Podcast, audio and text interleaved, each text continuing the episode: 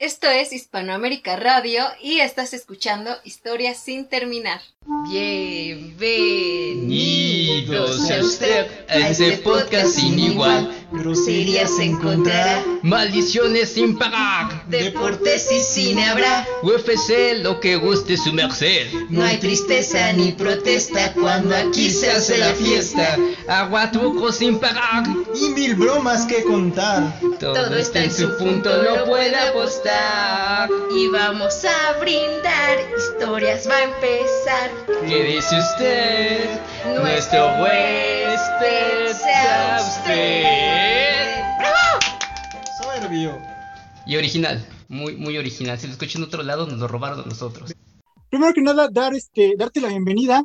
Estamos aquí con Fernando Benavides, el ganador. Ah. Y nosotros aquí. Escritor, y Yeah. productor, Qué triste. ganador del premio El Podcast del Año, Ganador. Fausto. También eh, productor en Reactor, si no nos equivocamos, En Dixo. si leímos bien, en WFM, en Radioactivo y en Reactor. O sea, ya es algo muy, muy pesado. La verdad es un gran honor que estés acá. Y aparte también eres escritor. Yeah. Brother, gracias por esta oportunidad. Hermano, te seguimos desde Dixo, somos fans del Capitán Pada y de ahí conocimos todo el trabajo de Dixo. Y me rompió el corazón, güey, decir, bueno, escucharte que en una entrevista tú dijiste que Dixo se considera para ti personalmente como, pues, el punto más alto, ¿no? Se podría considerar tal vez como un punto bajo en tu carrera. ¿Por qué, hermano? Yo amaba Dixo, amaba Dixo en serio. Pues yo también, yo lo creé, Sí, pero, Máximamente. pero bueno, estaba muy adelantado en ese momento a su tiempo. Lo iniciamos en el 2005, Leonardo Lambertini y yo. Sí. Este, fue, un, fue una aventura con muchos altibajos. Conocimos a muchas personas ahí, hicimos N cantidad de, de producciones. Este, nos unimos mucho más a otros, a otros grandes amigos como Abel Membrillo, ¿no? Hicimos podcasts entrañables, inclusive con, con personalidades como Blue Demon o de pronto eh, cuando, cuando tuvimos oportunidad de ir a, a seguir y entrevistar a, a Tim Burton, cosas así. Wow. Ajá. Pero eh, hay, que, hay que ser también como muy claros y hay que también ubicar la realidad como es. O sea, sí es, sí es un fracaso porque nunca llegó a ser lo que necesitábamos que, él, que, que, que fuera, ¿no? O sea, fue un gran aprendizaje durante, para mí, durante unos 12 años. Este, pero también llega el punto donde tienes que irte. Por más que, porque me decían de pronto, uno de, de los este, socios, Rafa Jiménez, gran, gran, gran tipo, una luminaria, definitivamente, el exdirector de Yahoo, brutal. Wow. Eh, él fue socio de, de, Dixo y cuando le comenté que me iba a ir me decía, ¿puedes irte? Y, Así, nada más. Pues yo era el director, ¿no? Eh, de, de, Dixo y le dije, pues ¿por qué no? O sea, ¿por qué tienes que aferrarte a un proyecto cuando ya no le ves más potencial? Y curiosamente hubo una frase por ahí que a mí me, me movió mucho, que escuché aparte muy random. Yo pensaba que ya tenía 13 años, 12 años ahí, sí. ya había dado mucho, la verdad es que ya no, o sea, la empresa se había comprometido con, con ideas que a mí ya no me parecían coherentes con, con lo que había iniciado desde hacía 12 años, ya eran cosas que, o sea, ya había eh, podcast, ya albergábamos podcasts que no creía yo en ellos. Y al mismo tiempo yo necesitaba ya hacer, ya tenía yo mucho contenido, había hecho el Club de los 21 por mucho tiempo, había hecho Recayente y me había ido muy bien, había agotado todos los libros que, se, que, que imprimimos. Este, con Fernanda Tapia nos iba muy bien, ¿no? Claro. En su podcast. Pero al mismo tiempo siento que Dixon tuvo, por parte de, de, la gente que estaba ahí, de, también de uno de los socios, como que poco interés por lo que yo hacía, aun cuando era el director, yo, ¿no? Entonces, también pensé que estaba estancado y, y, y me di cuenta que teníamos que irnos, le dije en ese momento al que era el productor, Aldo, Aldo Ruiz, le dije, güey, me voy, güey, o sea, no pierdo nada en irme, siempre me la he jugado, güey, pues me voy. Y él, él agarró y me dijo, güey, vámonos, yo me voy contigo, este, yo creo que tienes demasiados escritos, demasiada producción, y creo que es el paso de que nada más sean tus escritos. Entonces nos salimos, pusimos Galgodromo, él, él fue un indudable apoyo, pero cuando nos fuimos, también todo el staff dijo, pues me voy contigo. Entonces Yeah, tuvimos que traernos a todo el staff, ¿no? Este, pero también en ese momento cambió mucho la jugada. Eh, entraron estos grandes, grandes jugadores como, como Spotify principalmente, este, a Amazon, ¿no? Y empezamos a recibir como algunas, algunas llamadas interesantes. Y finalmente sí siento que cambió mucho. Pasamos de ser una casa productora, que eso fue lo que, lo que hicimos durante 12 años, a ser una productora en forma. Y nos convertimos, hicimos el primer podcast original de Spotify, que fue el de Tlatelolco.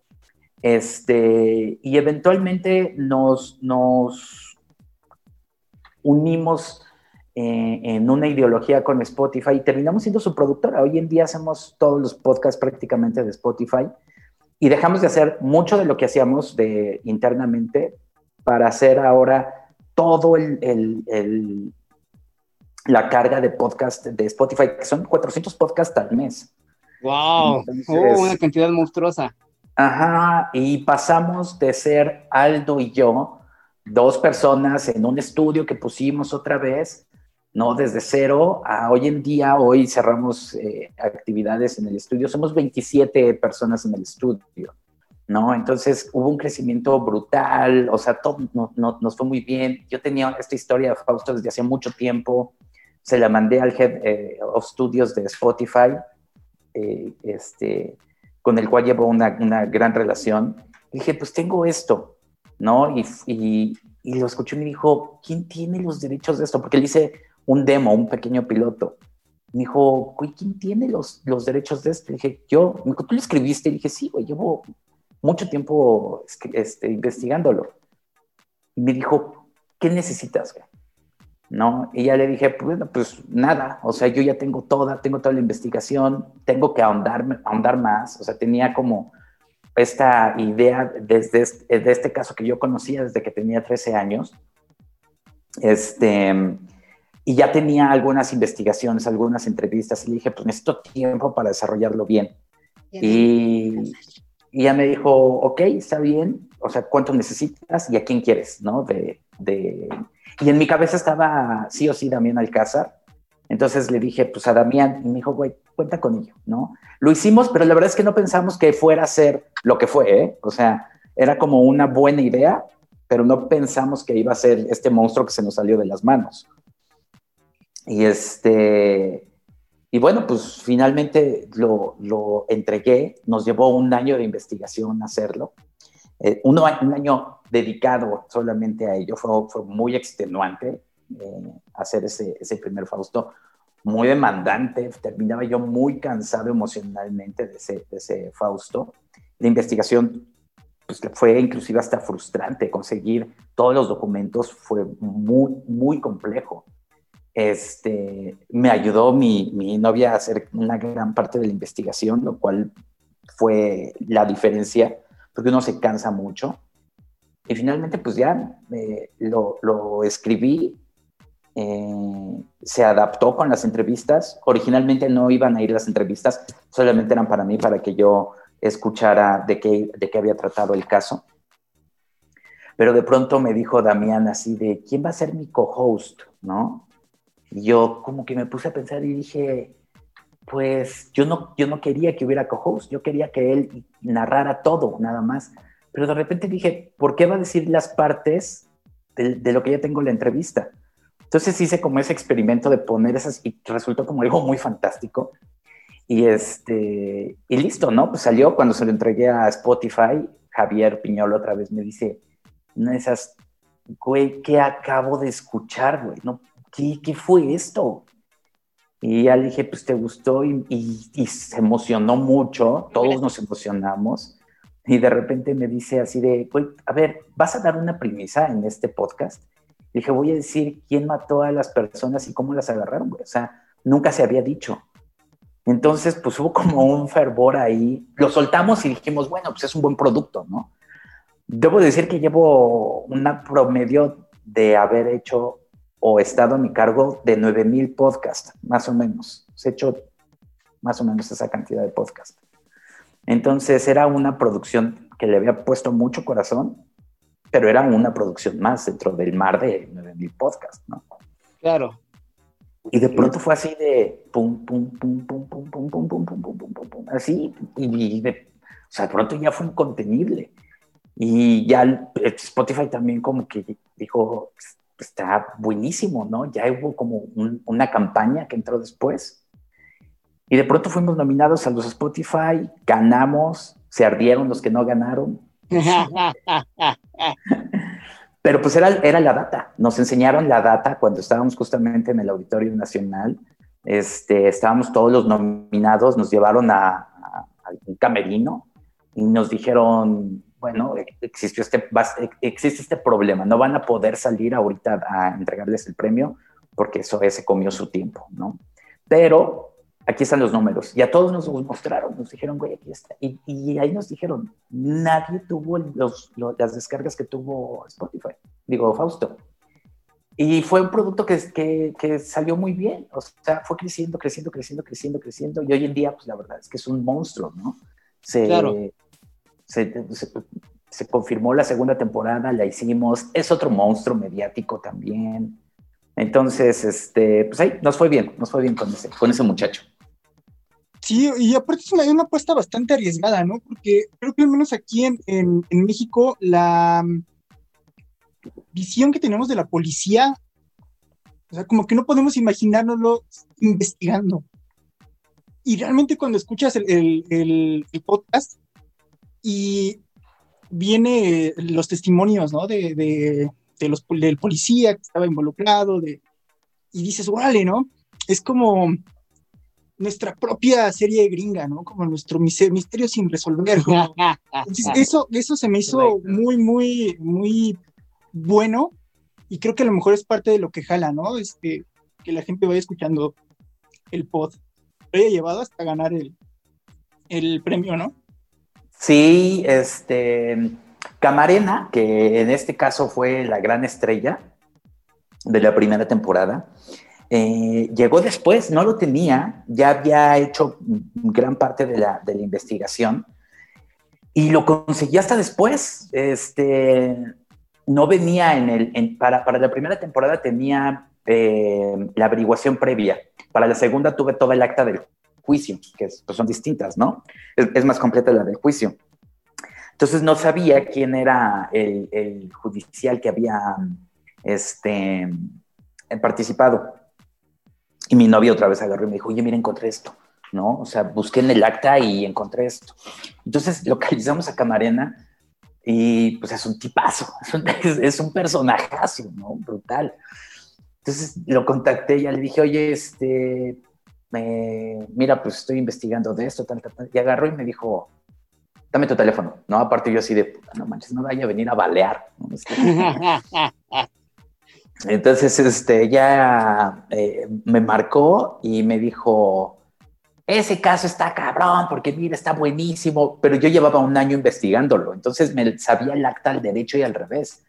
Entonces ya le empecé a decir, sí, pero tengo el testimonial de esto, tal, tal, ya tenía las entrevistas con el Ministerio Público, habíamos ubicado todo, habíamos hecho un trabajo en la hemeroteca brutal de un año, ¿no? De estar yendo todos los días a la hemeroteca para buscar qué era lo que había pasado, ¿no? En ese momento, para sacar el contexto de, de todo. Y entonces pudimos hablar pues el mismo lenguaje, pero él pues sí tenía otro tipo de visión, que era la del investigador. Entonces pues le dio mucho sabor, la verdad es que todos nos hicimos fans de, de Camarena diciendo, y entonces mi compañero que tenía el cara de, más cara de pendejo, con todo sí. respeto, aparte así habla, ¿no? Entonces pues, le dio mucho sabor, mucho sabor. El pornógrafo te da la hora. El pinche tarde y la temperatura. Chingo de calor. Perdón, amigo, para las personas que no han escuchado todavía Fausto, que todavía no han tenido el placer de escuchar este proyecto, ¿puedes darnos una, una sinopsis así muy, muy breve acerca de este proyecto? Una vez que investigamos de qué, o sea, ya a fondo teníamos el caso, nos dimos cuenta que es el primer homicidio múltiple de la era moderna en el Estado de México. Ok. Eh, antes de que llegaran los narcos, antes de que llegaran pues estos que ya son masacres, ¿no? Pero, Pero antes un, un, asesinato de esta, de esta envergadura, pues no, no existían. Entonces, esta es la, la historia de un caso, un quíntuple homicidio, que llegan a, a una casa, se descubre que hay cinco, una familia completa degollada aparte. Eh, solamente hay un sobreviviente, que es un niño de tres años, que está completamente bañado en sangre, y sale a la, calle y, y- ahí es donde se dan cuenta que hay algo en la casa y finalmente está toda la familia muerta. Lo curioso de este caso es que realmente no, ha- no había ni chapas violadas, no había Sí. este, objetos robados. Hasta después se dieron cuenta de cómo había sido a detalle, pero no había objetos robados, no había nada. Simplemente la familia estaba muerta y el niño ahí. O sea, es una, es una escena impactante. Eh, y, y, es- y- y Fausto, en su primera temporada, se trata del esclarecimiento de ese caso. ¿Quién mató a estas personas? ¿Cuál es el móvil? ¿Qué fue lo que les llevó? ¿Cómo el caso también creció? Y pues es una es- investigación, la verdad, muy, muy fuerte, pero muy eh, interesante también. Es un poco vertiginosa. Ok, hermano, eh, aunque no lo parezca, aquí hay un licenciado en criminalística, entonces yo estuve en, en escenas de homicidios y todo. Cuando llevas esa carrera, te preparan precisamente para enfrentar esas escenas.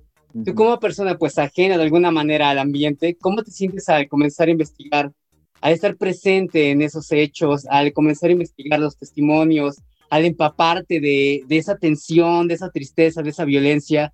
Tú como una persona eh, que de pronto llega a ese punto, ¿cómo te sentiste personalmente?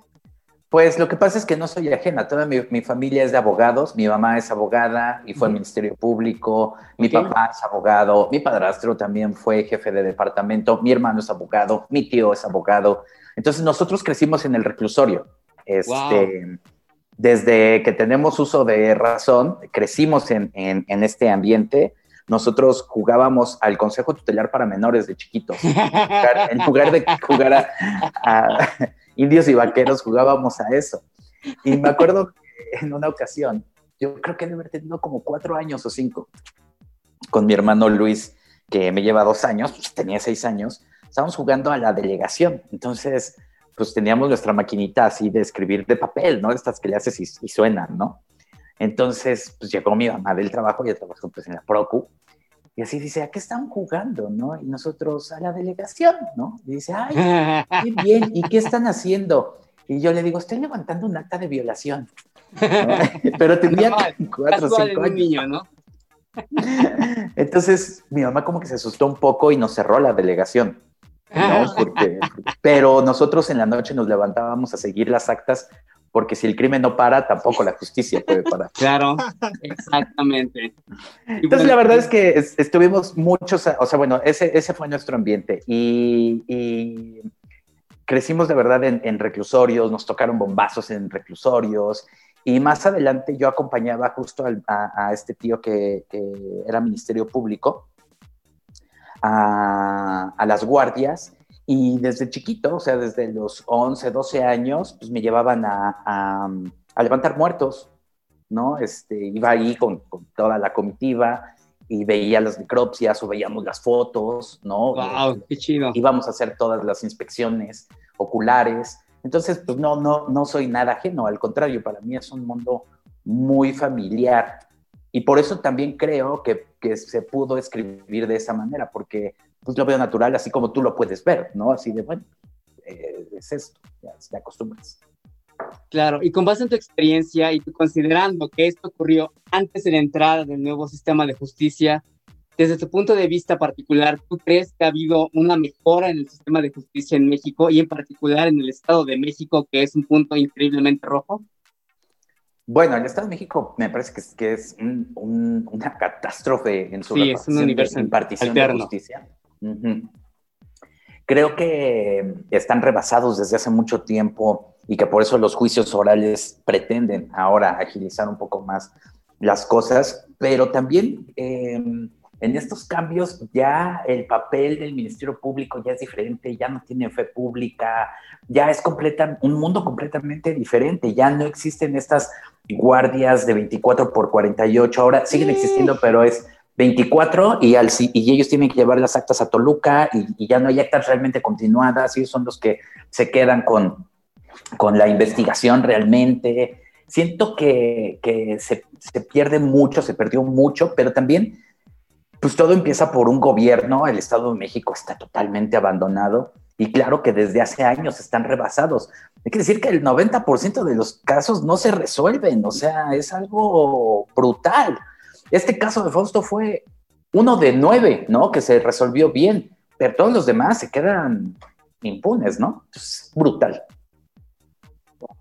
Ahí tienen nueve temporadas. Hay que buscar los casos que sí se resolvieron. Pues es como para reírse, pero al mismo tiempo para llorar, ¿no? O sea, ¿qué tan repasados estamos? Que uno de nueve, ¿no? O a veces uno de doce, uno de catorce. Como parte de este círculo, eh, me consta que puede haber muchos trabajadores, sin embargo, estamos rebasados en todo. A veces no, no hay ambulancias, a veces no hay gasolina, a veces no hay los medios suficientes para hacer una investigación digna. Y dentro de, dentro de tu horario, en particular en el Estado de México, abundan los homicidios, ¿no? Eso fue hace mucho tiempo pero ahorita estamos rebasados hasta en tiempo, o sea, un, un perito o dos tiene que hacer la de todólogo y cumplir con todo lo que se pueda dentro de un turno de 12 horas por 24, ¿no? Sin embargo, no hay cabidas, no hay poder humano para, para dar ese apoyo a la sociedad, ¿no? ¿Tú qué opinas de esto? ¿Crees que se ha mejorado en ese aspecto o seguimos en el hoyo, como en ese momento? Mira, previamente a, a este, a este mm, caso, eh, tenía la intención de sacar a los 30 años del sismo un libro sobre el terremoto. Entonces, había hecho una investigación que aparte me tardé como seis meses también yendo a la hemeroteca y estuve ahí viendo todos los periódicos del 85, de un mes antes, ese mes del terremoto, un mes después, viendo todo, ¿no? Entonces, había, me, me di cuenta de algo muy curioso. En ese momento, los periódicos decían, es que estamos rebasados por la corrupción, es que la verdad no llegan los apoyos, es que el apoyo que debía de haber llegado, y era previo al terremoto, ¿no? Y era así de, es que este, justamente el, el edificio Nuevo León que se cayó, claro. estaba mal desde sus cimientos porque había sido, tenía una construcción ahí que, que, que a, se había afectado con el tiempo. Entonces decían, es que necesitamos apoyo para que este edificio esté bien. Y el, y el PRI en ese momento, que era el, el, el Morena de ahora, es, eh, de, les decía, no, es que sí los vamos a apoyar, no sé qué. ¿Y sabes quién estuvo a cargo de la negociación con ellos para ver si se daban esos apoyos o no? El Bester Gordillo. Uy, entonces, qué triste. Ajá, entonces te dabas, y, y aparte era, es que hay una huelga ahorita porque hay corrupción, es que hay mucha violencia en esto, y, y, y, veía esas, esos periódicos de 1985 y decía, no manches, esto es exactamente lo que está pasando ahora. Pero, pero ahorita, hoy en día, en el 2020, es lo que estaba pasando cuando investigué esto y cuando estaba pasando en el 85. Entonces, hemos estado rebasados, creo que desde que nos hicimos y que perdimos este, el sol azteca, o sea, desde que llegaron los españoles debimos de haber estado rebasados de, de crimen, ¿no? Y, y, y, se nos fue de las manos, o sea, ya es muy difícil. Y aparte el Estado de México, sí, sí siento que por ser el único bastión importante del PRI, no lo van a dejar jamás este, cambiar de manos. Pero pues eso significa que pues, es un nido de corrupción brutal. Ecatepec lo tienen ahí de, de esa manera, pues porque es el, el, municipio que más votos les da a, a, en el Estado de México a cualquiera, ¿no? Pero aparte está todo mega mañado. Entonces, creo que es difícil, ¿eh? Creo que, o sea, sí estamos rebasados. No creo que lo vayamos a poder, no con estos gobiernos, no con un PRI y no con un Morena, no con un, o sea, es un poco triste lo que vivimos. Mucho, claro. Pero, por ejemplo, ahorita que nos decías que ya llevas como mucho tiempo en los podcasts y todo esto, ¿por qué te dio la idea de apostar por el podcast? O sea, si, si tú entraste en esto como antes de que se hiciera como el boom de ahorita con el podcast, ¿por qué tú apoyarlo antes de que fuera la cosa tan grande que es? Pues mira, se terminó Radioactivo por una cuestión política. Eh, no sé ustedes qué edad tengan, pero... Uh, uh. pero Radioactivo en su momento fue una estación muy emblemática. Este, se terminó la, la estación, eh, freelancé ahí un poco, y teníamos un programa con Eric Martino, gran, gran, gran personaje, este, de música inclasificable, ¿no? Con ahí DJ Koye. Y entonces lo íbamos a meter eh, junto con Héctor Mijangos y Noisla a, a Ibero, a Ibero Radio. Sí. Y se había vendido el podcast aparte. Entonces ya era así de, ah, bueno, no, perdón, el, el programa se había vendido a, a- a Nokia. Entonces ya se iba a, a meter el programa y todo, y de pronto, este, pues Ibero Radio dijo, no, es que no nos pueden comercializar, güey, somos una uni- universidad, güey, no podemos meter barro.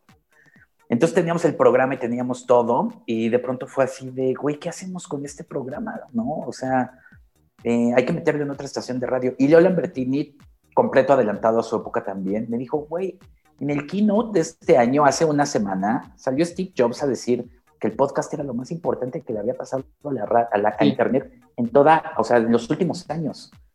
Entonces, de pronto, como que dijimos, si hacemos podcast, es como que Leo me dijo, güey, pues hay que hacerlo eh, en este formato. Lo hicimos y Motorola dijo, no, espérate, véntamelo a mí. Entonces lo compró Motorola, fue el primer podcast comercial en América Latina que hicimos. No, o sea, a nosotros nos fue bien monetariamente, pero al podcast pues no le iba tan bien en descargas porque era muy difícil la descarga en ese entonces. No existía el iPhone, ¿no? Justamente le entró Motorola porque hubo una aplicación de iTunes que se le implementó al Motorrocker. Entonces por eso lo compró Motorola. Rocker, no manches. Motorrocker, que es donde estaba Madonna. ¿Viste uno, no? Ajá. Ah, sí, el concierto. Yo sí, sí, tuve, tuve y uf. Sí, después, después hubo conciertos del Motorrocker. Exacto, aquí de pequeña saliste anécdotas de eso. Bien buenos aparte. Sí, yo también fui, fue My Bloody Valentine, me parece. y My Bloody Valentine. Que Sí. los hypes a uno, los killers. Los el Killers. escenario y todos. Aquí está Sí. la experiencia, aquí está la experiencia. Esta carita hermosa se ha vivido más de lo que puede parecer. Porque parece que tengo 15 años. y entonces hicimos ese podcast, nos fue muy bien monetariamente a Leo y a mí. Me acuerdo que un día estábamos los dos, o sea, pero de verdad como que decíamos, ya no tenemos que trabajar en otra cosa, hacíamos un podcast a la semana, estaba increíble, ¿no? O sea, no, no, no, nos la pasamos chévere. Y de repente le dije a Leo, oye, güey, ¿y si en lugar de hacer un podcast, hacemos 100, güey? ¿No? Y me dice el güey, ¿cómo? Y pues, sí, fue una idea de Dios, así que llegó y había un pizarrón y le dije, güey, deberíamos de hacer uno, o sea, un, un sitio donde tenga estos podcasts con estos podcasters y que haya blogs y que estos sean los que escriban y que tenga un departamento de promoción y que tenga esto tal, tal, tal, tal, tal, tal, tal, tal. Y lo hicimos y lo dijo, güey, es increíble, vamos a hacerlo. Y que va a ser un pedo, güey. Qué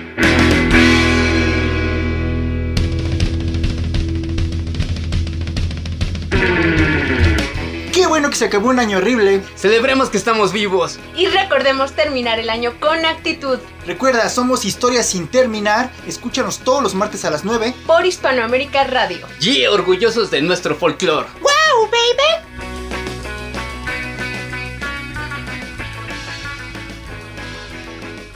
Y me dijo, güey, hay que hacerlo.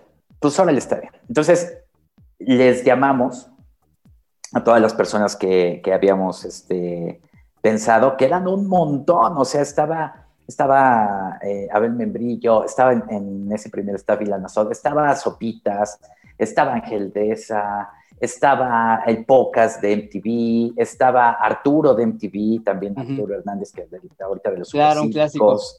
Ajá, o sea, era un gran staff, ¿no? Eh, ap- aparte queríamos pagarles a todos y queríamos pagarles bien. Entonces, pero pues no teníamos nada, ¿no? O sea, teníamos, bueno, nuestro sueldo del motorrocker, pero, pero pues era para Leo y para mí, ¿no? Entonces nosotros queríamos hacer esto muy grande. Ya los llamamos y les dijimos, oye, este, el chiste es hacer este sitio, me parece que la va a romper, es una forma diferente, ahorita ya no hay estaciones de radio como Radioactivo, se había acabado WFM, nada más estaba Ibero, Reactor empezaba, era una cosa amorfa en ese momento, Sí. entonces dijimos, güey, pues puede empezar por, por aquí, podemos hacer esto. Entonces, a todos les prendió, pero pues todos dijeron, pues cuánto. Entonces teníamos dos opciones, decirles, hágalo y después lo vendemos, lo cual iba a generar que no le echaran ganas. Y la segunda era decir, háganlo y les conseguí, y, y- no iban a saber que no teníamos la lana. Entonces ellos se agarraron y dijeron, este, bueno, Leo y yo dijimos, pues nos la jugamos, güey. Entonces les dijimos, güey, ya está, güey, dentro de un mes tienen su lana. Entonces se fueron todos muy contentos y nosotros nos fuimos de esa junta con una pinche deuda como de 200 mil pesos para el siguiente mes. Entonces, este, pero no, no contentos con, con, con esa deuda, nos pusimos a alquilar oficinas, Leo y yo. Entonces, Porque si alguien se va a endeudar, se endeuda bien. Exacto. Sí, vamos a exacto. regar, vámonos hasta el fondo, ¿no? pero todos se pusieron a trabajar muy contentos y sacaron muy buen, muy buen este, eh, contenido. Estaban sacando muy buen contenido. Teníamos mucha experiencia en producción. Yo había ganado la Bienal eh, en, en Radioactivo, la Bienal de Radio. Sí. Eh, había ganado el Círculo de Oro de la Publicidad también. Había trabajado para la BBC de Londres. Entonces, estaba, tenía como todo, en ese momento, un- una gran energía, que ya no la tengo porque ya estoy grande. Este, pero tenía todas las ganas en ese momento y Claro. E, e hicimos un, un- un muy buen producto. Y justamente donde estábamos alquilando las oficinas, el que estaba ahí, que era el, dueño del de- el lugar, digamos, nos dijo, ¿qué están haciendo? dijimos, "Ay, no te importa, güey. Tú alquilas las oficinas, ¿no? "No, pero ¿qué están haciendo? No te importa. No. Bueno, ¿qué están haciendo? Ya le dijimos y se prendió el güey. Y dijo, pues yo quiero meter una lana. ¿No? Entonces metió una lana y al mes tuvimos para pagarla a todos. Entonces, Yeah. Luego- le llaman. Sí, sí, y, y, y como al año que se nos acabó también esa lana, este, nos buscó al mismo tiempo Yahoo, Prodigy MCN y Grupo Carso. Entonces todos ofrecían cosas diferentes, ¿no? Pero el, el que, el que se aventó más fue Prodigy MCN Microsoft y nos dijo, güey, pues nosotros vamos a poner a toda nuestra fuerza de ventas a vender podcast. Y tuvimos como dos años con ellos, muy, muy buen, muy buen tiempo. Pero vino la crisis inmobiliaria y pues la verdad es que se veía que eso iba. Entonces saqué Dixo de ese momento y de ahí nos la pasamos nueve años o unos ocho años muy precarios, con viviendo del sueño nada más. Esto puede funcionar, esto puede funcionar, esto puede funcionar. Al fin, a veces te metes demasiado al lodo y ya no puedes salir. ¿eh? Sí. Mira, y eso, y eso es bien importante, ¿no? Porque, por ejemplo, ahorita tienes Galgódromo, ¿no? Todavía está este, funcional. Y se podría pensar de, ay, Fernando Benavides es este, el rey Midas de, del diseño de audio, ¿no? De la producción, de, todo- de todo este fenómeno. Pero pues has tenido como también tu- tus caídas, ¿no? Como mencionas esto, esto de Dixo. Que sea, cuando, cuando empezaste a formar estos los, los contenidos, son bastante eh, diferentes entre, entre sí. Tienes algunos de gadgets, tienes el de cómics con Capitán Pada, eh, Música, Música, tienes- literatura, etcétera. Hay uno, de hecho, de videojuegos, ¿no? Y de cultura pop. Pues es que tuvimos demasiados, o sea, a lo largo de la historia de, de Dixo tuvimos, pues son, o sea, yo lo dejé cuando tenía Dixo ya 11 años. Wow, 11 12 años. años. Ajá, entonces eh, tuvimos demasiados, o sea, nombra cualquier tema y lo tuvimos. Y hubo uno de esos. Uno de esos, ¿no? Pues hasta estaba el de Blue Demon, ¿no? Te digo que... Inclusive. Tuvimos uno que era de, de una, eh, un personajazo que se llama La Congelada de Uva. La Sí, congelada de claro. uva es una eminencia en todo este show de la, del entretenimiento, sus Dios performances. mío, eh, todo, o sea, lo que llegaba y decía ahí era... Yo le tenía miedo, ¿sabes? O sea, pues yo era el director ahí llegaba y me decía, con el perdón de la audiencia, pero llegaba y me decía, me quiero, me, me quiero meter una congelada, justamente, pues ella se llama congelada de uva por eso, porque se metió una congelada de uva en la vagina, ¿no? Entonces de repente agarraba y me decía, güey, ven a un performance mío, voy a ponerme un pedazo de alfalfa en la vagina y va a haber un burro comiendo de ahí. Entonces yo decía, no manches, o sea, ¿en qué momento va a agarrar y me va a decir este que participa en uno de mis performances? No. Y la amo, pero bueno, estuvo, estuvo divertido. Exacto, que de hecho ella fue innovadora antes de Bjork, que ella se vistió con carne, ¿no? ¿Recuerda ese traje de carne cruda que Sí. se hizo antes de Bjork? La congelada Sí. lo hizo primero, años antes. Es brutal, es brutal. Tuvimos, tuvimos a Ali Guagua, que la amo con todo mi corazón, ¿no? Yo creo que Dixo fue muy exitoso en cuanto al formato y en cuanto a recepción, y era un medio muy querido por los medios. Y fue imitado por otros medios, o sea, salimos y luego salió eh, Televisa con toque de queda y salió, o sea, salió R&R con sus podcasts poquito antes, pero fue trampa porque yo había invitado a Olayo este, a participar en, en Dixo. Y finalmente nunca hablé con él, como que hubo ahí un distanciamiento que tuvimos, que habíamos sido amigos. Y tuve un, un acercamiento a través de pues, un personaje que ahí nos jugó mucho eco. Y en lugar de hacer como una sola gran potencia en el momento en el que se necesitaba, pues eh, salió él como con sus podcasts, ¿no? Entonces fue naquísimo eso también. Este, pero como decía Abel, de- y de muy mal gusto, eh, pero, pero bueno, o sea, salió esa competencia, salió la de Televisa, salió una que, bueno, salieron como tres en ese momento, y había, y había cosas buenas, pero no estaba preparado para la comercialización, tampoco había buenas métricas, estaba adelantado el podcast, la verdad. Sí. Entonces, estaba, estaba bien eh, el hacer podcast, estuvo muy bueno el contenido, yo sigo siendo fan de los podcasts de Abel Membrillo de, de esa época, este, pero monetariamente fue un fracaso, o sea, no podíamos, salvo la época con Prodigy MSN, pues no fue, no fue un éxito en cuestión de negocios, ¿no? Oye, también participaste, ahorita que mencionabas a Blayo, en lo de los juegos radioactivos. En, en radioactivo. ¿Crees que ahorita se puede hacer algo así en radio? ¿En radio pública? ¿Crees Bueno, la radio ya está muerta, ¿eh? De hecho. O sea, yo creo que ya la radio ya no. Hace, hace eh, esta semana daba una clase en, en ISDI, un instituto de, de diplomados y maestrías para ejecutivos y ya sabes, esas cosas. Y, mm, y justamente les decía em, que no es de que nosotros digamos que está muerto nada más porque sí, es que ya no tiene nada que ver una audiencia con la otra, ¿no? O sea, un Fausto alcanza millones de descargas, millones de descargas. Y una estación de radio en su mejor momento, en su mejor punto de, de rating, alcanza 200 mil escuchas. El día que están así de, güey, nos está escuchando todo Wow. México. Entonces, ya ni siquiera es algo que uno quiera, quiera decir si uno vive o el otro muere. La audiencia ya, ya tomó una decisión y la decisión que tomó la audiencia es escuchar otro formato que no es el radio. Entonces, ¿se puede hacer? Pues siempre se puede hacer. ¿Por qué no? Pues existe la creatividad, existen los medios y el diseño de audio siempre va a existir, pero no va a ser el fenómeno porque las estaciones de radio ya no son un fenómeno como lo eran antes. Puede ser un fenómeno local, ¿no? Pero no va a trascender de eso. O sea, pasó de ser la estación de radio el gran rey, pues a una cabeza de ratón. Entonces, pues ya no, o sea, cualquier podcast tiene más posibilidad de éxito que una estación de radio, esa es la verdad. Pues eso de cualquiera, así como que, ah, yo la dudo, depende de la calidad, ¿no?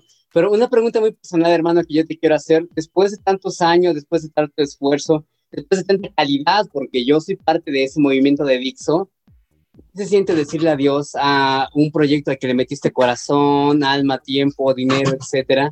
¿Cómo afrontas esa, pues esa verdad, ¿no? De decir, eh, pues un fracaso. Pues descansas, o sea, también, o ¿Sí? sea, llevas, llevas tanto tiempo dándole mañana, noche y, y fines de semana que también descansas, pero yo también creo que tiene que ver con, tu, con lo que tú quieras decir, tu crecimiento. Y, y sobre todo, em, con saber que nunca estás atado a nada. Sería muy triste y de repente creo que la gente pensaba que yo no me podía salir de, de Dixo, pues justamente porque lo habíamos empezado con, con, con esa idea adelantada de las cosas, pero ¿por qué no? O sea, ¿por qué no vas a poder agarrar y hacer otra cosa a cualquier edad, no? ¿Por qué, por qué siempre tienes que ser o un productor de radio? ¿Por qué no puedes dar el paso a ser escritor? ¿O por qué no puedes dar el paso a... Sí puedes hacerlo, ¿no? El mismo Layo pasó de ser locutor a ser director de cine Claro. con sus vaivenes, ¿no? Habrá quien le guste, habrá quien no, pero lo intentó. Entonces, ¿por qué uno no puede hacerlo? ¿Por qué te tienes que aferrar tanto a, a- a una idea? Yo creo que más bien tienes que ser muy fiel a lo que crees en ese momento. Y si en ese momento dejas de creer en algo, aunque le hayas invertido 12 años de tu vida, dinero, le hayas invertido, ahora sí que tu mejo- tus mejores años, este, yo creo que no, no te tienes que detener ahí, tienes que seguir adelante y creo que arriesgarse siempre da frutos. Pues sí, sí. Y cambiando como de tema radicalmente, para saber de dónde viene todo esto. ¿qué clase de cine es el que te gusta? O sea, ¿qué series ves ahorita? Mm, mira, de- depende Ah. un poco, mucho en algún momento así, recuerdo cuando, cuando eh, estaba con, con Olayo y, y es- eh, esas épocas de radioactivo, me acuerdo que de repente empecé a ver este, el topo, ¿no? De Jodorowsky decía, no manches, esto está muy cabrón, o sea, me está hablando de una manera diferente este, este, mm, este cine, ¿no? Aunque nunca he sido de, de cine de arte. Eh, pero ¿sabes qué película de repente a mí sí me cambió mucho la perspectiva? Waking Life. Waking Life de pronto decía, o sea, cada parte de Waking Life es una clase de filosofía, pero me puedo entender y, y de pronto así como que de ahí sacas una cátedra de, de vida. Y después, después entendí, y creo que ese fue uno de los, de, de- de los aciertos eh, cuando uno hace producción, es, sí puedes decir lo que sea, pero tienes que hacerlo de manera entretenida.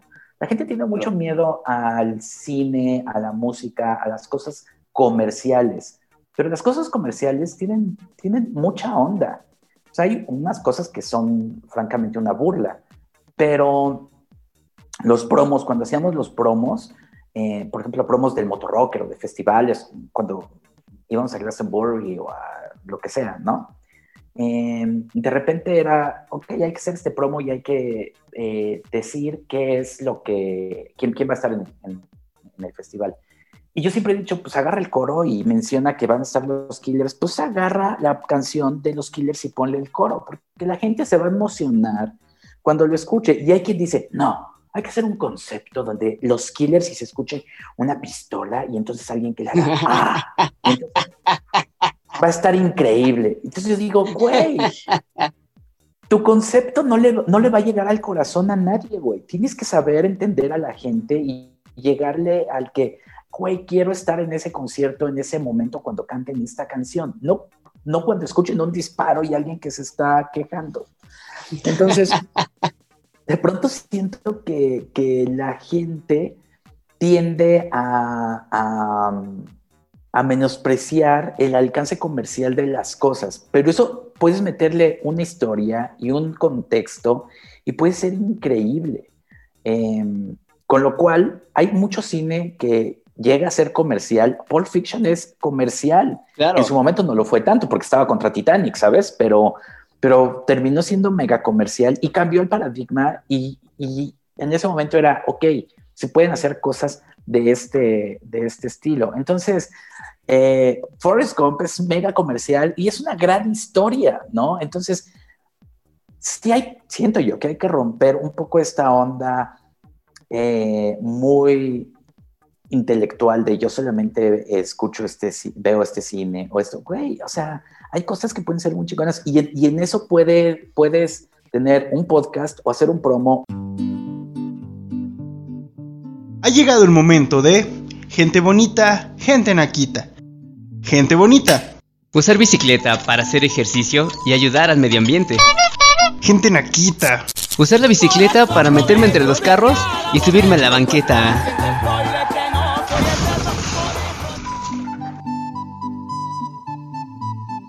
Tenemos un programa de radio que se llamaba Bahía de Productores, en el cual hablábamos de, de discos, viéndolo desde, la, desde el punto de vista del, del productor, lo cual era increíble, ¿no? Lo hicimos cuando murió Cerati.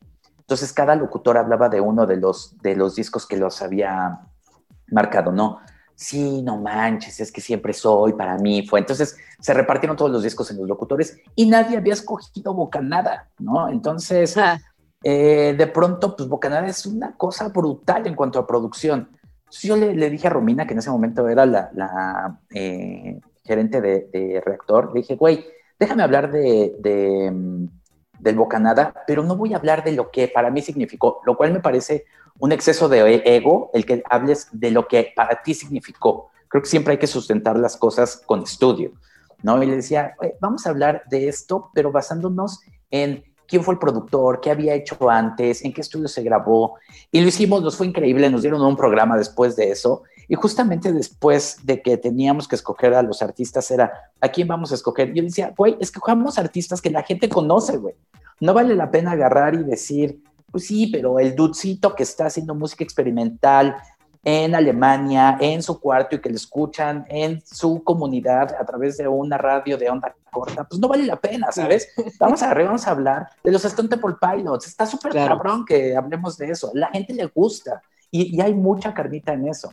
Entonces, en, en todo, me parece que hay que saber eh, vender tu producto, darles en la cara como al- a la audiencia, pero, pero no tenerle miedo a que sea comercial o no. Puede no ser comercial, ¿eh? O sea, también es cierto. Puede haber unas historias que digas, wow, esto está increíble, pero no hay que tenerle miedo a, a, a lo que ves en cine o a lo que escuchas o a lo que lees. Claro, recuerdo mucho un comercial de Glastonbury, o no sé cómo se pronuncia, donde la cabeza de cartel era Oasis. Y Oasis Mm. estaba en este apogeo de go let it out, go let it in. Y la gente estaba como choqueada porque los conocían, pero los catalogaban como de muy comerciales, ¿no? Era ese shock de decir, me gustan, son calidad, pero no puedo admitirlo porque implicaría que formo parte de la maquinaria, ¿no? O sea, es una estupidez. ¿Crees que es un problema como de romantización de los ideales o qué onda? Pues sí, hay una onda eh, un poquito que se le ha adjudicado al hipster, que es ya si los demás lo escuchan ya no está padre. Se entiende también. hecho. De repente, de repente uno tiene ahí como acogido algo, ¿no? Estaba Anthony and the Johnsons y, y uno le encantaba Anthony and the Johnsons antes de que fueran más comerciales. Comerciales, exacto. Y entonces es, ah, no, es que yo me la sabía antes que tú, ¿no? o este libro yo lo había cogido antes, yo conocí a Alessandro Barico antes que tú lo había, yo había escuchado a Jean Manuel Eclesio, ¿no? Este, desde antes que tú lo vieras y que hablara de Frida, ¿no? Entonces de repente son cosas que uno tiene que, que- que también aprender a compartir, ¿no? Y, y he tenido esa discusión, por ejemplo, con Morrissey, ¿no? Viene Morrissey y no falta quien dice, ahora a todo el mundo le gusta Morrissey, pues qué bueno, güey. O sea, el artista vive de que mucha gente lo vaya a ver, güey. O sea, Claro. si tú fueras su único fan, pobre Morrissey no podría prohibir los tacos de tripa en su concierto. Es, es un gran punto, ¿no? De repente sí hay que bajarle tres rayitas a la mamonería Exacto. Eso. y dejar que, que fluya, ¿no? Eh, ¿Cómo ves ahorita? Ahorita, no sé si por la pandemia hubo un boom con el podcast. Empezaron a salir un montón de podcasts. Comediantes, estandoperos empezaron a hacer sus pláticas y empezaron a subir sus podcasts a... Es que, ya casi todos los podcasts son lo mismo. Hablan casi, casi de, de lo mismo. ¿Cómo, cómo ves este, este boom? ¿Cómo crees que pueda haber un cambio en el contenido? O sea, que no se vaya siempre por la misma línea. Pues es que todo el mundo podemos abrir el micrófono y grabar, o sea, y, también es parte de, ¿eh? o sea, hay que, hay que eh, hacer memoria. El podcast es eh, nada más la adaptación de un blog, le pusieron un enclosure nada más al, código para que tú cuando pusieras la terminación MP3 se convertía en un audio que se podía subir y utilizar el mismo formato del blog. De hecho, en un inicio tú publicabas tu podcast en un blog, ¿no? No Claro. lo publicabas, no existía Spotify, no existía nada. Entonces, tú lo publicabas en tu blog y ahí salía que era pues, nada más un player. Eso era el podcast. Y eso salió porque la gente, eh, había quien, quien no tenía la, la- el, el don o la facilidad para escribir, como los bloggers, pero tenían la facilidad de hablar. Entonces decían, oye, pues si yo hablo desde aquí, ese es el podcast y el podcast en su naturaleza pues, es amateur. Y no solamente es amateur y hay, que, y hay que reconocerlo, sino que después del boom que hubo donde parecía que iba a funcionar y no funcionó, en el 2005, quien lo mantuvo vivo fue toda la comuni- comunidad amateur del podcast, que amateur no es que sea malo, simplemente no tienen los recursos de una gran empresa. Pero Claro. esa comunidad mantuvo vivo el, el- el nombre del podcasting y no solamente eso, sino que creció como un hormiguero. O sea, lo empezó a hacer uno, otro, otro, otro. Lo que pasa es que ahorita nos hemos dado cuenta que hay muchos, pero siempre ha habido muchos, siempre ha habido miles de podcasts, ¿no? Y ahorita en América Latina nos dimos cuenta de eso, pero en Estados Unidos todo el tiempo ha habido un montón ¿eh? de, de- de podcast. Entonces, ¿cómo diferenciarse? Que es una buena pregunta.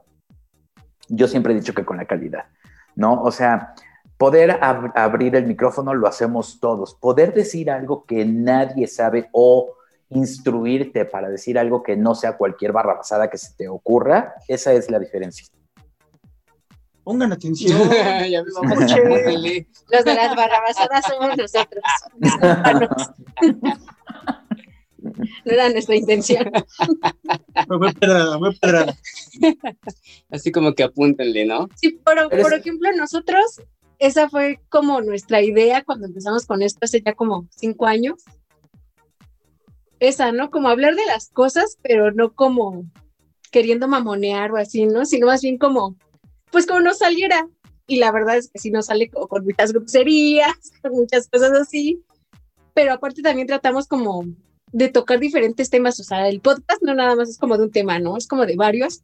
Y siento que también esas cosas son las que te dan como la diferencia, ¿no? O sea, ¿para qué nos ponemos a hacer uno de deportes? Mejor todos juntos y ya. Claro, o sea, está, está muy bien em, que puedan decir groserías porque es parte de las libertades que te da y que no te da ningún otro medio. Claro. Pero yo siento que la diferencia es que esto no tiene que ser pretencioso, pomposo o extravagante, pero simplemente antes de entrar al podcast, pues tienen una semana como para investigar, ¿no? El tema. Oye, pues no manches, ¿qué hizo? ¿Dónde estudió Quentin Tarantino? ¿En tal lugar con quién?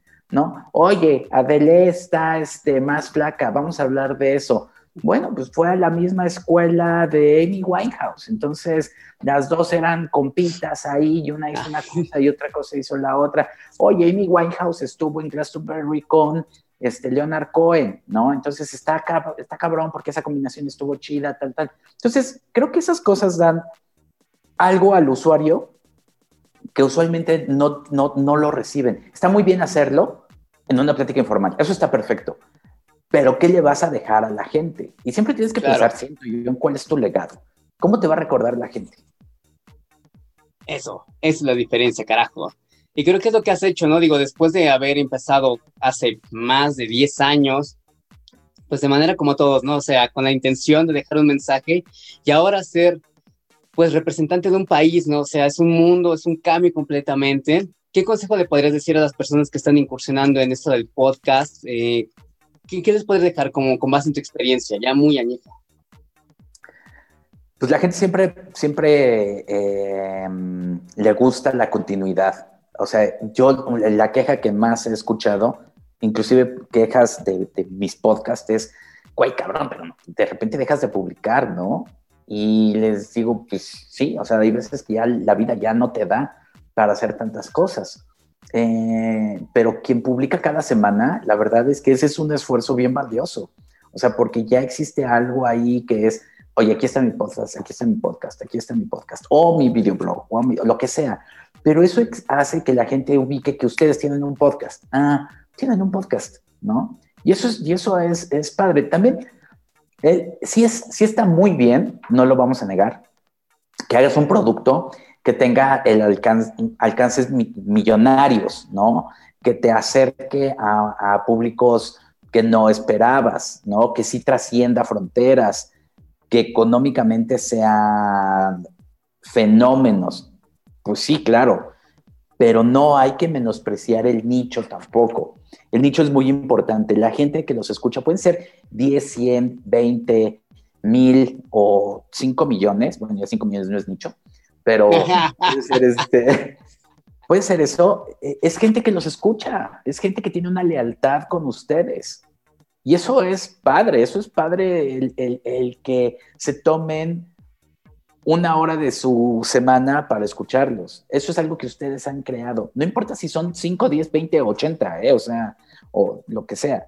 Eso es algo, es algo padre que, que han ido haciendo. Ahora, mi consejo es esa continuidad y, ese, y ese interés. Hace poquito estaba, apenas estaba viendo el, masterclass de Santana y hubo una cosa que me encantó. Eh, estaba, decía Santana en, en, este, en esta clase, dice, eh, siempre en las entrevistas preguntan, eh, ¿qué sintetizador usas para esto? ¿Qué guitarra usas para esto? ¿Cómo lograste? Pero nadie me pregunta qué sentí yo al tocar esa nota. ¿No? Y, y yo decía, qué, qué padre, ¿no? Y él decía también otra cosa que me, que me, que me conquistó, que decía, eh, la gente cuando toca la guitarra siempre dice que es mucho esfuerzo, ¿no? Es que hay que esforzarse, es sacrificio. Dice, la guitarra o cualquier tema, cualquier cosa, es sacrificio. Y él dice, yo creo que no tiene que tener una connotación negativa cualquier disciplina que tengas, en este caso la guitarra. Dice, no digas que, la- que- que haces un sacrificio para la guitarra, porque eso es una connotación mala. Mejor, di que haces un ofrecimiento. ¿Qué le ofreces a la guitarra en ese momento? Le voy a ofrecer dos horas de mi, de mi día a la guitarra. No es un sacrificio, no estás sacrificando nada, le estás ofreciendo algo a tu medio. Entonces, ¿qué le van a ofrecer a su podcast? Pues le voy a ofrecer quizá un poquito de lectura antes y decir, güey, esto puede ir por acá. Yo opino que esto, siempre va a haber alguien que sepa más que ustedes, ¿no? En, en- en- en- afuera. Y esa persona va a agradecer que, que lean un poquito de cualquier tema que vayan a hacer, que investiguen, ¿no? Para todos los podcasts. Yo creo que ese es el ofrecimiento que hay que hacerle a los podcasts. Un poquito de, de- de estudio y háblenlo como sea. Mienten madres y pónganse. Eso está padre. Pero. Acabas de dar permiso, ¿eh? Ajá, adelante, adelante. Pues además tuvimos que anexar a Ricardo porque pues, sí, sí hizo mucho caso a los consejos. Pero él no investigó ni hacía podcast, nada más, llegaba a embriagarme, ¿no? Todo lo que escuché fue, embriáguense, sí. Exacto. Wow, no, qué cambiazo. Y viniendo de una persona como tú que ya está a nivel internacional, pues sí es algo a considerar, ¿no? Como dices, el compromiso de dar un, un, un contenido de calidad es lo que puede hacer la diferencia. Sin embargo, yo considero que también la calidad depende de la demanda del público, ¿no? Entonces hay veces en las que pues el público se conforma con lo menos y a veces da, deja de lado eh, proyectos muy, muy, muy prometedores, ¿no? O sea, en México abunda el talento pero al mismo tiempo, cuando tratas de dar un contenido un poco más completo, pues se le hace de lado, ¿no? No, a veces tú como, como pues, escucha, no quieres meterte en, obra- en obras densas, no quieres ponerte en, en cosas que te pidan más de cinco segundos de pensamiento, ¿no? ¿Cómo afrontar esa, pues, esa diferencia, ¿no? Entre lo que tú quieres ofrecer y lo que la gente quiere recibir. Pues, o sea, creo que lo pretencioso hay que quitarlo, ¿no? Nadie quiere escuchar a un güey pedante. Eso es Claro. cierto. O sea, prefieren escuchar a, a tres amigos diciendo groserías que a un pedante diciendo, uy, no, lo que pasa es que el, el bajo se toca con quintilla sextina. No, sa- ¿sabes? O sea, creo que no, eso, es- esas ondas como que son un poco pretenciosas y aburridas y no te la crees. Este, pero ya se me olvidó tu pregunta. ¿Cuál era?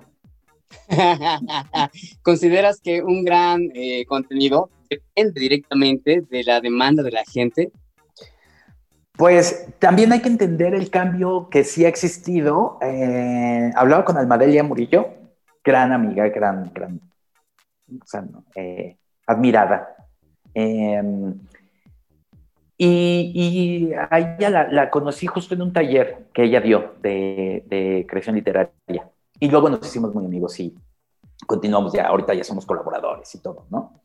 Eh, y, y, pues está enamoradísima de la literatura, ¿no? Y es una gran maestra, es una gran este, lectora. Y, y un día estábamos ahí en un café con otros tipos y, y decían, sí, es que los libros, y decía, "Güey, a lo mejor ya nadie lee libros, güey. Y no tienen nada de malo, güey. O sea, la gente lee tweets y, y la gente ve TikToks. Y eso es lo que ocurre, güey. O sea, es lo que, lo que hay. Un ejemplo que siempre pongo y que me encanta es, una vez entrevistamos a los Pecho Boys y estaba esta parte de Napster apenas, ¿no? Y, y le preguntamos a, uno de ellos que qué pensaba de la música que se descarga en Internet de forma gratuita. Y la respuesta que dio me pareció fantástica. Decía, es como la lluvia. Te puede o no te puede gustar la lluvia. Entonces, el TikTok te puede o no te puede gustar, pero eso no significa que no exista y no esté ahí. Pues bueno, ya para cerrar esta plática muy, muy amena con alguien a quien admiramos por su trabajo y por lo que ha logrado, pero sobre todo por su trayectoria, ¿no? Empezar de, desde cero y mantenerse tantos años a través, a pesar de los tropiezos, ¿no? O sobre los tropiezos. Oye, hermano, ¿qué se siente dar ese paso después de tantos años metiéndole a esto del podcast, de la radio, de internet, y de pronto ver ese, ese esfuerzo compensado con un, un premio a nivel internacional, tú dando la cara por todo un país frente al mundo? ¿Qué se siente después de tantos años de, pues, de esfuerzo y sobre todo, como tú alguna vez, eh, tú mismo lo mencionaste, tal vez de fracasos, ¿no? Pues 15 años, 15 años de estarle intentando, ¿no? 15 de estar años, contando historias durante 15 años, pero bueno, ahí ¿Y cómo te mantuviste después de tanto tiempo? con mucha fe. pero algún resultado te debió haber motivado, ¿no? O sea, no es de gratis, o sea, cualquier persona se aferra, pero aferrarse a pesar de, de resultados adversos tal vez, ¿cómo te mantienes en ese carril de decir, güey, yo voy adelante, yo voy adelante? Pues de verdad con mucha fe. O sea, sí es lo único que te mantiene, o sea, no, no, no hay otra cosa más que, o sea, sí, sí, todos tienen un equivalente, ¿no? Yo quisiera preguntarte, hermano, ¿tú cómo ves el futuro del podcast, no a nivel mundial, en México, que somos un universo diferente? Este, creo que viene una muy buena etapa para el podcast. Eh. Lo decía Jorge Carrión en, en un artículo del Times, del New York Times. Es la primera época dorada del podcast y creo que es cierto. O sea, hay ahorita interés por eh, jugadores como grandes, Amazon, que están dispuestos a apoyarle mucho. Spotify definitivamente lleva la delantera. Pero hay otros más, ¿eh? O sea, Podimo, existen, existen muchos que están comprando contenido, que están buscando contenido, pero pues, hay que saberle ofrecer pues, algo que no tienen. No, algo que ellos digan, quiero tener este contenido solo para mí. Y, y, y sí lo, lo están buscando.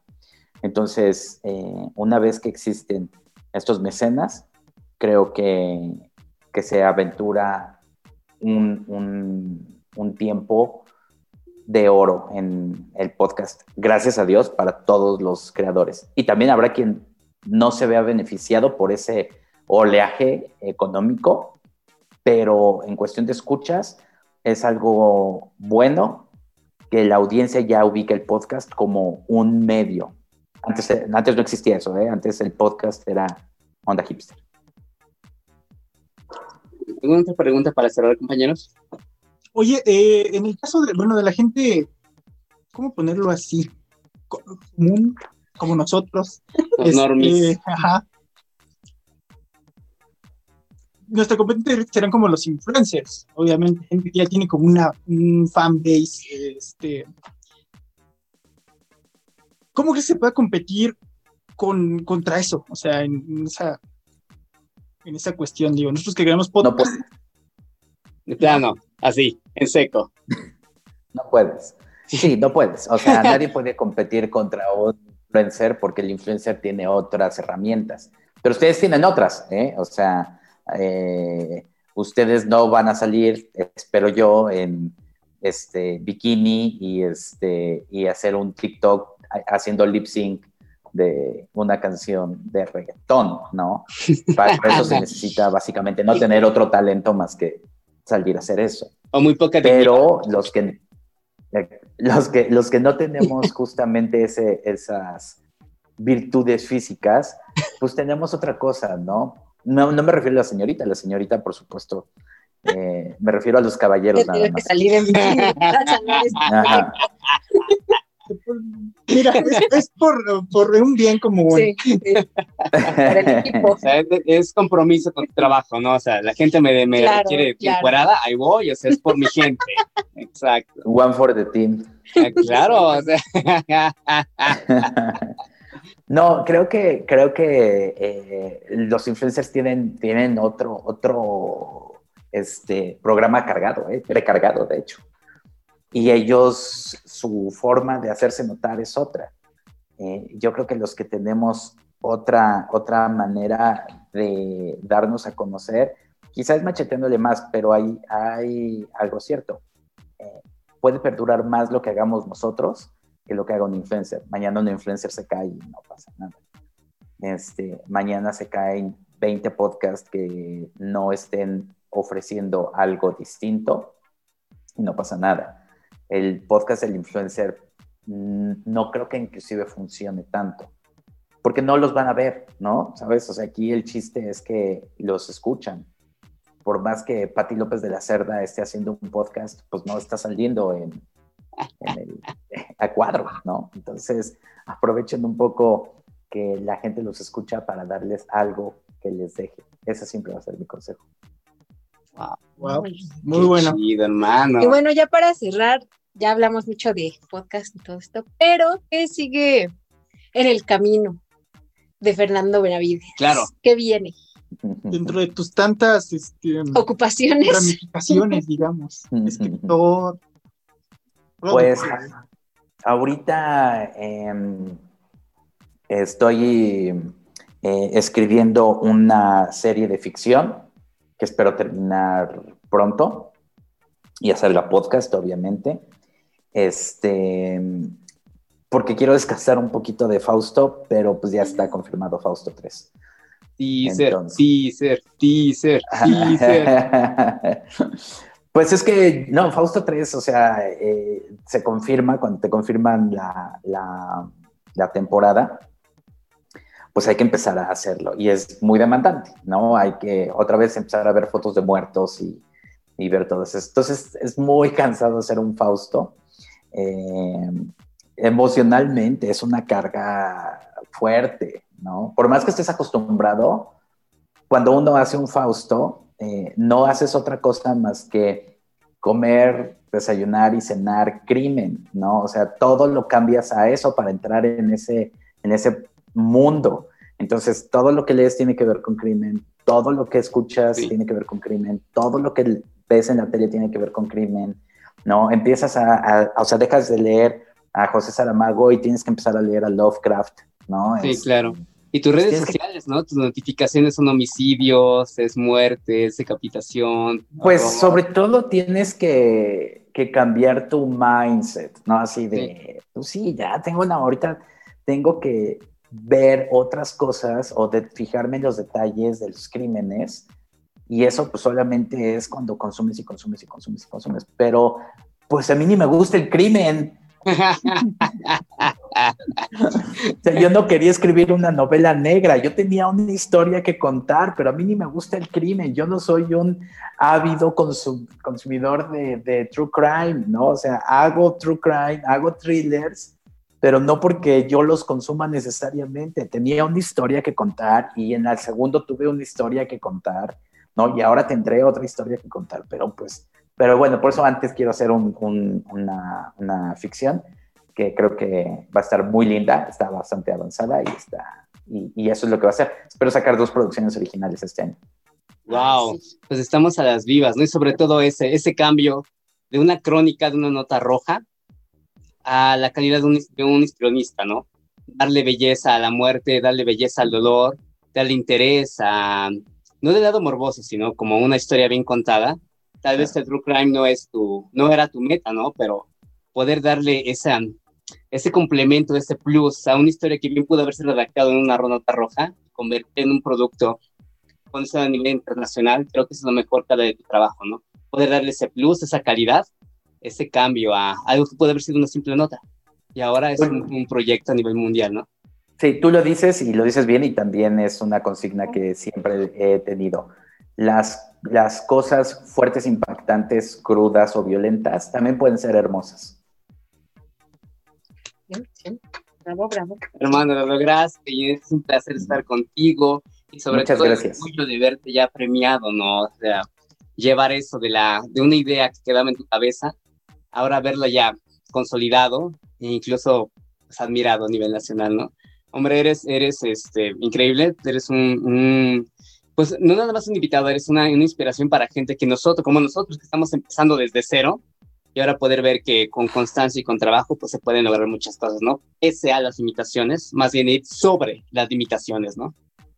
Siempre. Y muchas gracias por, la- por- por esta autoinvitación que... que- que- No, qué bueno que te invitas. Espero de verdad, les deseo todo, todo el, el- el éxito. Sigan y a la orden. Pues muchas, muchas gracias, Fer. Eh, tus redes sociales, ya por último, para que te pueda contactar la gente. Mimoso 1 en, en Twitter. O sea, ahí es lo que hay más, más checo. Me desaparezco de repente de vez en cuando cuando tengo que escribir. Pero bueno, Mimoso 1. Mimoso uno en Twitter. Bueno, estén bien pendientes de, de Fernando Benavides y de lo que se venga. Aparte ya del trabajo que ya, este, que ya está hecho, todavía, todavía está aquí va la página de Dixo, ¿no? Pues ya no sé, yo no pertenezco a esa empresa. Ignoren ese canal, por favor, ignoren, o sea. Le vamos- gusta crear polémica.